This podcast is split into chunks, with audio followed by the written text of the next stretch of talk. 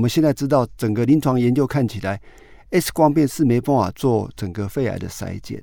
所以大概这十年来，整个世界各国在研究做所谓的低剂量的电脑断层，在做这个筛检。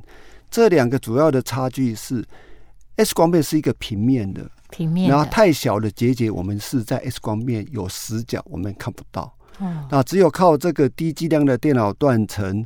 我们才可以发现到零点三公分这么小的结节，那这个东西在 X 光片没办法发现，所以只能靠低剂量电脑断层来发现这个结节。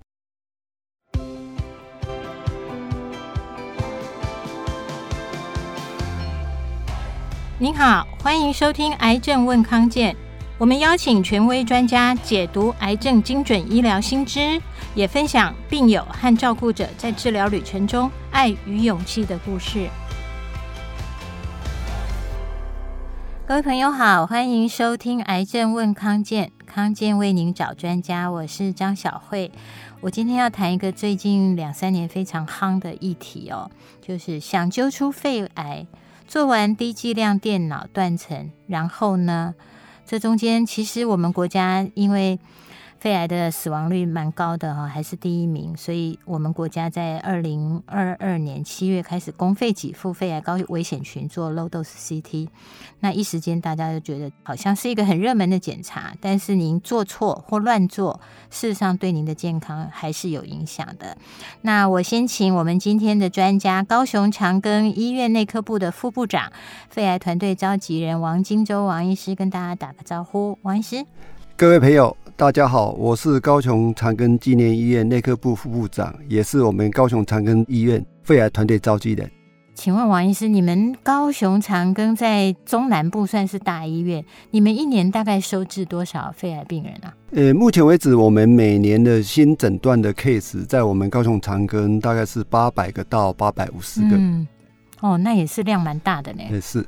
然后再加上之前长期治疗的，所以你们的门诊量是很高的哈。大概会维持到两千个到三千个病人，一直在我们所有的医师的门诊追踪或者是治疗这样子。好，那我今天我们为什么要讲这个议题？就是我在采访的过程中哦，因为最近国健署有开一个记者会，说开始推公费。给那个高危险群的人做低剂量电脑断层哦，那已经发现了五百例肺癌的病例。那刚刚我跟王医师在做录音前的沟通的时候，王医师有说，其实发现的大部分都是很早期。换句话说，这样的病人其实在后续的什么免疫疗法啊、标靶药物啊、什么基因突变啊，或这些很多很复杂的治疗过程当中，甚至化疗、放疗。然后要花很多自费的项目上，是减少很多很多个人、家庭、国家的负担。可是呢，我也陆续听到一些对于低剂量电脑断层的一些特别的说法和奇怪的观念。我不知道这个对不对哈？我曾经听过台北有一家医学中心的肺癌科的医师告诉我，他有一位病人，他本身自己是牙医师，那因为。他自己家里的姐姐妹妹都有肺癌，而且还蛮年轻的肺癌。这位五十几岁的牙医师，他担心他是下一个家族里的肺癌病人，所以每三个月就做一次 low dose CT。我自己是觉得需要这么频繁做嘛？这也是我今天特别想问请教王医师，到底我们应该怎么样兼顾说有机会早期发现肺癌，然后又是一个对自己身体健康很好的管理，然后减少风险啊？所以我第一题特别想请教王医师的，如果想要早期发现肺癌，做胸部 X 光跟低剂量电脑断层最大的差别在哪？好，我想整个现在肺癌的趋势，死亡率这么高，主要是我们的晚期的病人还是比例比较高。嗯，所以我们一定要把这些晚期的病人，在他还没有变成晚期的时候，把他抓出来，在早期抓出来，把他开刀，这个才叫做治愈。但是我们在之前，其实我们的肺癌虽然是我们国家死亡率最高，但是我们一直没有好的肺癌的筛检工具。是，那这么多年来，一二十年来，我们一直。觉得 X 光片是可以的，但是我们现在知道，整个临床研究看起来，X 光片是没办法做整个肺癌的筛检。所以大概这十年来，整个世界各国在研究做所谓的低剂量的电脑断层，在做这个筛检。这两个主要的差距是 X 光片是一个平面的，平面，然后太小的结节，我们是在 X 光片有死角，我们看不到。哦，那只有靠这个低剂量的电脑断层，我们才可以发现到零点三公分这么小的结节。那这个东西在 X 光片没有办法发现，所以只能靠低剂量电脑断层这个来来发现这个结节。当然，我们也承认。这个低剂量电脑断层，因为它发现到零点三公分的这个结节，哦，或者更小，对，这么小就抓出来了，对，嗯。然后这群病人哈，我们我们讲的比较通俗一点，就是你做低剂量电脑断层或做电脑断层，嗯，你一般的普罗大众去做这些检查的话，大概有接近三分之一的人，哈，这个这些人。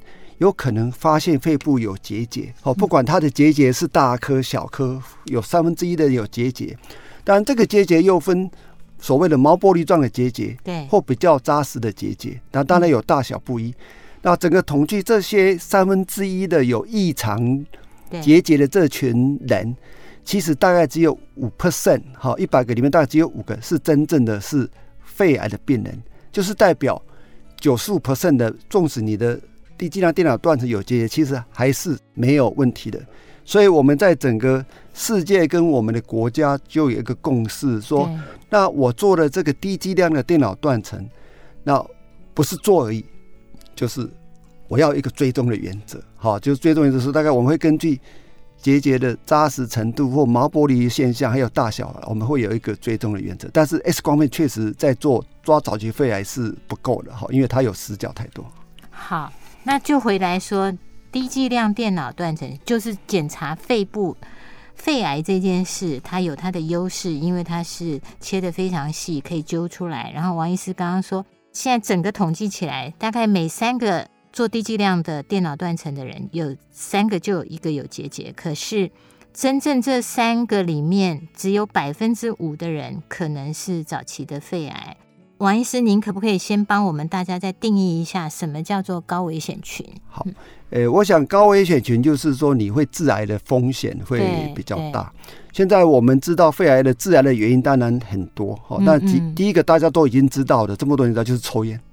哦，抽烟的病人大概十五 percent 的人会得肺癌。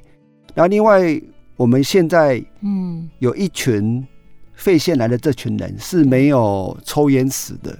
后来我们这十年来的经验，其实慢慢的发现，其实这群没有抽烟的肺癌的家族史的病人，其实我们常看到姐姐妹妹或妹妹姐姐，或者是妈妈跟女儿，或者是爸爸跟女儿，其实这些人都是有血缘关系的。所以整个在我们的整个筛检的重点，好，当然第一个会以抽烟史，那第二个就是你有肺癌的血亲家族史。大概也是我们现在列入的风险之一。好，那我们要追溯到几代了？如果说是是要伯伯那一种的，还是说是上一代、下一代手足？您刚刚说姐妹嘛，哈，然后往上就是爸爸妈妈。那如果祖父祖母算吗？是有血亲的都是、嗯、哦，就是你有纵轴跟横轴的血亲，嗯，好。就算是你有风险，当然你这个家族血亲的家族里面多一个，你的风险就会增加。那您真的看过有肺癌家族吗？我看过最多的是五个，五个、哦，五个就是妈妈跟四个姐妹都是肺腺癌。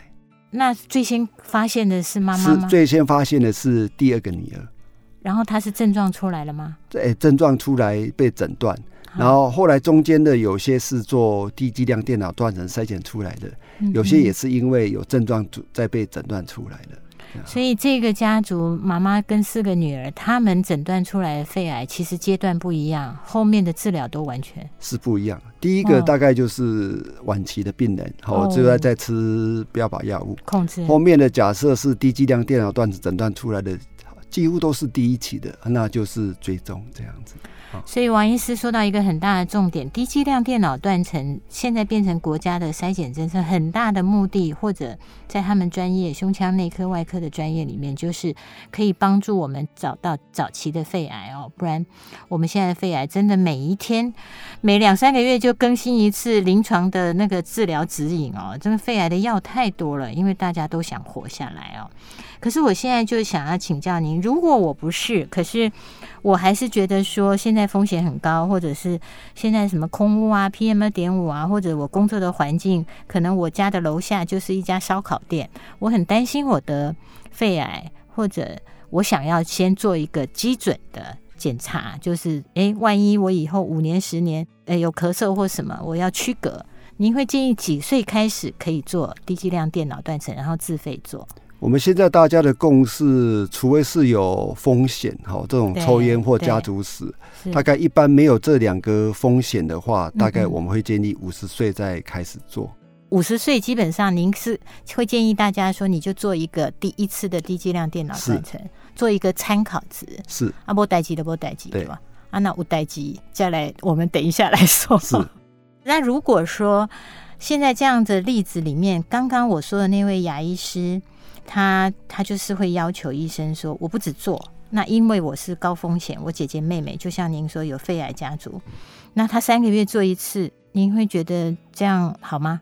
呃、欸，应该这么回答哈。嗯，假设说你做的第一次的低剂量电脑断层是没有发现任何东西的话，对，理论上应该是按照现在大家的原则，应该是两年之后再追踪。好，下一次会建议两年，就是等于是我做正常，就是漏斗子 CD 每两年做一个筛检。是，今天假设说，如同我刚刚讲的，你是那三分之一电脑断层有病灶有结节这这群病人，然后我们其实在整个世界跟我们嗯。国家都有几个学会有定的一个整个所谓的低剂量电脑断层的一个概念，怎么来追踪？我想这个追踪是有一点点复杂。我简单讲一个大概原则，就是说，这个结节分两种，一个就是比较扎实的，一个就是毛玻璃状结节的。因为我们现在大家都说，哎，我做断层有毛玻璃状结节，大家有时候会把毛玻璃状结节跟肺腺癌画上等号。对呀、啊，哦、其实现在一讲到毛玻璃，都等于肺腺癌或者我是癌症。诶、欸，其实假设说是以内含物扎实跟毛玻璃来讲，其实是扎实比较危险。看起来在影像上实心的风险比较高。是哦，毛毛的不一定是坏东西。对，它反的是雾雾的，它反的不一定是东西。哦，所以我们就会除了扎实程度之后，我们根据这扎实跟毛玻璃状，我们就会有一个原则，就是说，今天假设你是一个很扎实的。大概接近一公分，零点八公分，我们就会建议你你要拿掉，好，因为你那个有肺癌的风险太大的。反而是毛玻璃状的结节，我们的原则大概是两公分，好，两公分以下我们都会偏向你追踪。所以，我们回来这个牙医师的问题，如果你是没有问题的话，其实两年追踪就可以了。好，这是第一原则。但是你只要有问题的话，大大原则当然就是。根据我们扎实的大概一公分零点八公以上就要拿掉，那如果是毛玻璃状的话，两公分以上要拿掉，两公分以下就是追踪。然后这个追踪当然我会会根据它的这个大小来决定是三个月、六个月或十二个月来追踪。这个就是要由你找你的肺癌的专科医师来跟他讨论，我要追踪。大原则上，其实我们的追踪会拉到六个月或十二个月，但是我们这边要考虑到几个因素。嗯，因为做低剂量电脑断层，那时候大家讨论的，除了一个是辐射剂量，它终究还是一个辐射剂量。一个低剂量电脑断层大概是二十张的 X 光片，一个标准的电脑断层大概是将近一百张的 X 光片，所以它的辐射剂量你这样累积的话，虽然这个检查还在我们原子委员会界定的安全值，但是它终究是一个辐射剂量。第一点。第二点是，因为我想我们每个人都有他自己一些心理的一些因素、一些层面，就是说，今天搞不好我就觉得说我不要有任何风险。今天你跟我说我一个结节零点六公分，但是你要我六个月再来追踪，要我一年再来追踪，可是我觉得我的个性没办法忍受这样子。嗯，好，当然在这种情况之下。我们会慢慢的跟这些民众来解释说，其实你的风险非常小。我待会来讲为什么风险非常小。风险小，其实你可以再观察看看，因为你有可能是那九十五%没事的病人，其实你是不需要去挨这一刀。但是你假设说你这样子，我们的解释你还是觉得你这样子就难用，就难用。那当然我们就会来讨论是不是来拿掉哈。这个追踪为什么是安全的？我举例来讲，我们知道肺癌在一公分、两公分以下都是一起，嗯，好。那我们也刚刚解释过，这些百分之九十五都是良性的病灶。只有五 percent 是恶性的。对，今天我不可能把每个零点三、零点四、零点五通通抓去开刀，因为其中九十五 percent 是不需要开刀的。好，那纵使那五 percent 要开刀，搞不好你不必这么急着开。好，你你是有有一部分的肺腺癌是 slowly 的，是长得非常慢的。好，它进展是慢的，进展慢的，那你不必急着去开刀。那你这个追踪的话，你可以把那九十五 percent 排除掉。今天假设说，让你的追踪，让你的等待从原来一期变成四期，那就不对了。嗯、那我这个追踪的风险代价太高了。对，今天假设你零点六公分、零点七公分的结节，我跟你讲，明年再追踪，明年纵使变成一公分，其实我在帮你拿掉的时候，你还是一期。其实我没有改变你的期数，但是因为你这个等待，也有可能你可以可以排除掉你那是九十五 percent。不需要开刀了，好，我觉得这样子的话，其实那个风险相对的是我们可以接受的这样子。所以王医师说到一个很大的重点，就是当你今天没事的话，大概就是两年再追踪一次做低剂量就好。如果有事，其实还要第一个是分那个是不是扎实，还是一个毛玻璃。我们现在都被毛玻璃吓到了。以为毛玻璃就等于坏的，事实上，王医师刚刚提醒说，那种实心的反而是要更害怕。接下来第三个，王医师的重点就是说，事实上，你如果还要看病人的状态，他如果承担不起这个风险，那病人说拿掉。我觉得我们等下下一场就可以来讲清楚什么叫拿掉，还有什么时候。刚刚王医师有说，事实上，如果您愿意追踪的话，事实上你可能会是那百分之九十五，不要挨刀，不用去处理它，甚至跟这个结节和平共处。好，那我们休息一下，我们等一下来请教王医师。还是有一些例外，或者有一些状况，或者有一些人在讨论说，你干脆有就拿掉好了，那拿掉就放心，是这样吗？我们休息一下，等一下回来。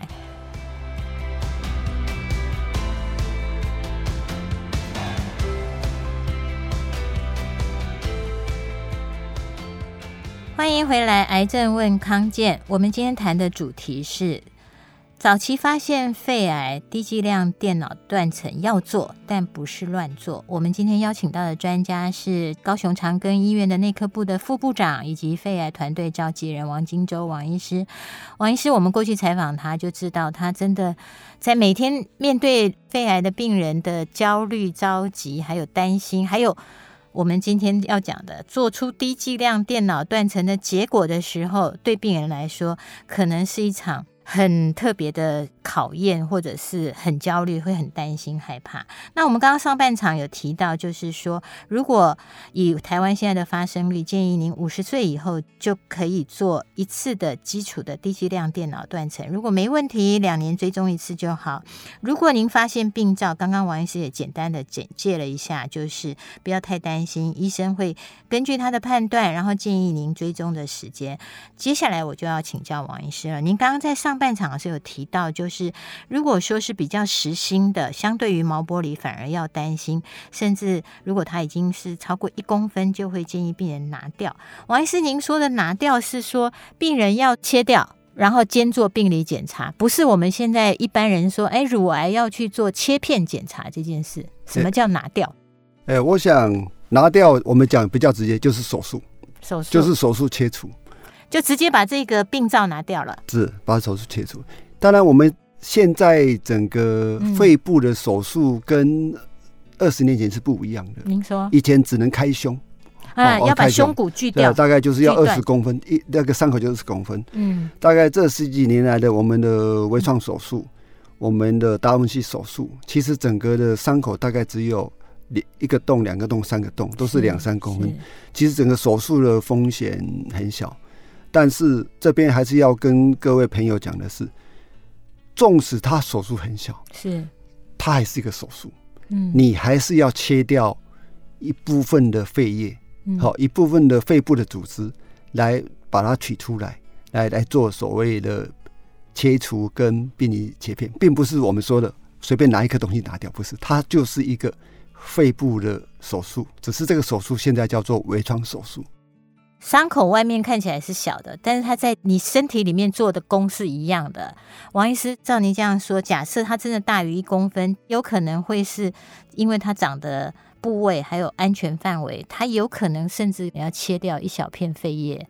诶，气状切除，我们肺部有左二右三嘛，对，但是它不会切一个肺叶，好，这种一两公分的大概会切一个气状切除，哦、但是它一块这样，一块一块，但是它这个手术，所以任何手术。还是有风险。好，我举个例子，你说我开盲肠，外科医师说，王医师说，盲肠真的很安全，但是我还是跟你讲有风险。嗯，所以要跟各位朋友讲的就是说，我们要拿掉这个动作，还是要仔细考虑，因为有可能你是那九十五 percent 不需要拿掉的病人，但是你一旦到那个程度的时候，我们建议你拿掉，就要赶快拿掉。所以还是要回来，我们先问说，假设我今天是健检发现的异常，其实下一步应该是找这个肺癌专科的医生。现在在肺癌专科的医生有胸腔内科、胸腔外科，王医师您觉得都可以找？都可以找。所以我们上网查肺癌这样的关键字，胸腔内科、外科的医生都可以判断。是。那现在就是我自己在采访过程或者接触到一些病友团体，就会有一种状况是会讲说。您虽然一直讲有风险，有风险，很多人拿出来，结果发现是原位癌。到底你们现在对于原位癌的态度是什么啊？大部分人就是，如果病人就说还好还好是原位癌，我就后呢，那就这么早就发现就拿掉。可是也有另外一部分的，我知道医界的声音是说，原位癌其实不应该开这么多，因为有时间是可以让病人晚一点受到手术的侵入性的伤害。就我看到有一些医师在讨论说，即便像日本做低剂量电脑断层都没有开这么多原位癌，我听不懂哎、欸。原位癌就是在我们的癌症的分期叫做零期，嗯、对零期，它不是癌症。哦。哦，所以你看一期、二期、三期，健保署会给重大伤病，对，原位癌零期是不给重大伤病的，就是大家的认知上面，你不是癌症。癌症前期而已。对，然后再来的意思就是说，好，嗯、如果我拿出来是原位癌，哎，不错啊，我提早拿掉。对。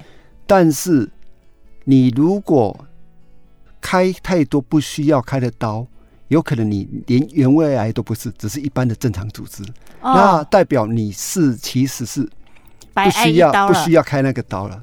哦。所以你们现在，我听您刚刚说，其实你们在相关的医学会里面有做出这些共识。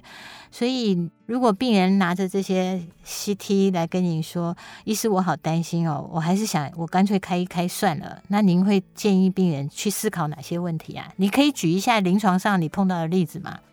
我们先用客观的整个的数据来看看这个病人的断层的病灶。对，好，就是我刚刚讲的。是扎实还是毛玻璃，还是大小？越扎实越危险，越大越危险。只要越不扎实越不大，当然我们偏向追踪的时间就会几率就会比较大一点。当然我们会以医学的这种客观的态度来跟病人讨论，然后再来还要问病人相关的风险跟家族史，看看他有没有哪些风险。然后最重要的是要来跟病人解释说。为什么你现在纵使有这个东西，然后我们会倾向你追踪？好，就是要根据这些医学科学的证据来讨论。好，但讨论完之后，确实有些病人还是觉得说，我不想承担风险。其实，在这种情况之下，我会跟病人多讨论个几次，我不会马上就就建议。而且，如果假设说他是那个。我一看就知道没事的人，就像零点二、零点三，其实那种就算你想开，我也不会建议你去开。而且我相信我们的外科医师也不会开。好，我们外科医师像我们内科医师，当然没没有什么意思，就是说我们内科医师还有时间慢慢的跟病人讨论。外科医师他们很忙，你没有那个开的必要嘛？好，他可能转回来给那个一直讨论。所以这个就是我们现在的就是医病共策的共决决策，就是来慢慢的跟病人讨论医学的证据，然后病人的客观的心理因素这些东西，会以这两个面向来讨论这样。那你有没有病人就是真的是毛玻璃？你心目想到，然后他追踪，其实很多年都没事的、啊。